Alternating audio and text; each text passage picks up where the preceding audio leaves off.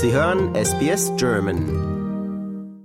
Das Opernhaus existiert, weil ein paar mutige Menschen es gewagt haben, anders zu denken. Heißt es heute von Seiten der Kreativköpfe, die hinter der Oper Sydneys stehen.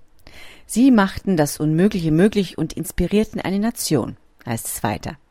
Heute ist die Oper eines der berühmtesten und meist fotografiertesten Bauwerke der Neuzeit. In diesem Jahr wird das Wahrzeichen Sydneys nun 50 Jahre alt. Dafür hat das Opernhaus ein spezielles Programm mit 200 unterschiedlichen Angeboten zusammengestellt, die noch bis Oktober die Vergangenheit, Gegenwart und Zukunft des Weltkulturerbes feiern sollen. 2003 hat ihr Architekt, der Däne Jörn Utzon, den wichtigsten Architekturpreis, den Pritzker-Preis, dafür gewonnen. Doch seine Ideen, inspiriert von der monumentalen Maya- und Aztekenarchitektur, kamen nicht von Anfang an gut an. 1966, inmitten der Bauarbeiten, hatte der junge Architekt vor den Trümmern seiner Karriere gestanden. Die Oper war halb vollendet, als er Australien verließ oder besser gesagt verlassen musste. Verschwendung und zu viele Verzögerungen hatte ihm die damalige australische Regierung vorgeworfen und seine Kündigung nur liebend gerne angenommen. Doch schon damals löste Utzons Rückzug einen internationalen Aufschrei aus. Es gab Protestbriefe von bedeutenden Künstlern, Designern und Intellektuellen aus der ganzen Welt. Am 3. März marschierten tausend Menschen zum Regionalparlament in Sydney, angeführt von dem österreichisch-australischen Architekten Harry Seidler und dem britisch-australischen Autor Patrick White. Utzon, dessen Entwurf den internationalen Designwettbewerb zehn Jahre zuvor aus insgesamt 233 Einsendungen gewonnen hatte, hat die Oper letztendlich nie in vollendetem Zustand gesehen. Am 20. Oktober 1973, als die damalige britische Königin Elisabeth II die Oper offiziell eröffnete, stand er nicht mit auf der Gästeliste. Kritiker hatten den Bau einst als Gruppe französischer Nonnen beim Fußballspiel bezeichnet.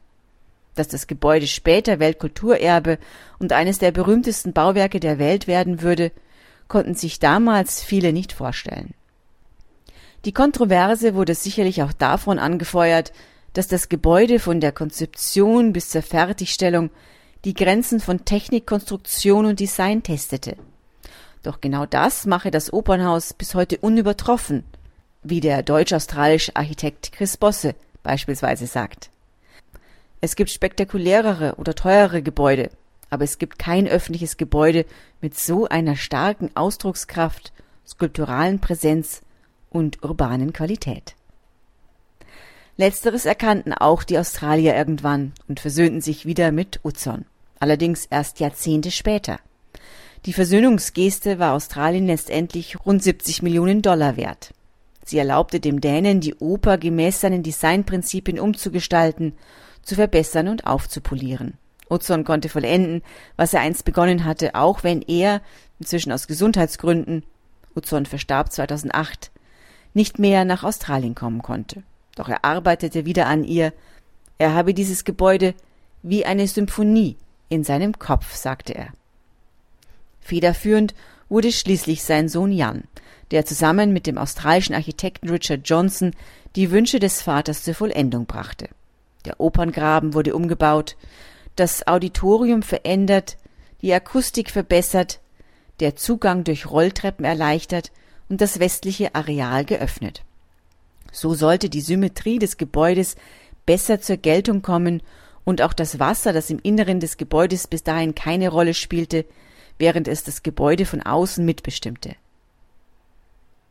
Für den Vater war es so etwas wie eine nachträgliche Bestätigung, für den Sohn ein Auftrag, wie er ihn sich nur wünschen konnte.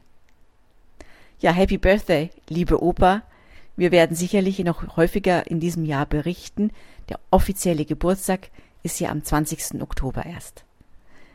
Das war für SBS Radio Ihre Barbara Barkhausen. Lust auf weitere Interviews und Geschichten? Uns gibt's auf allen großen Podcast-Plattformen wie Apple, Google und Spotify.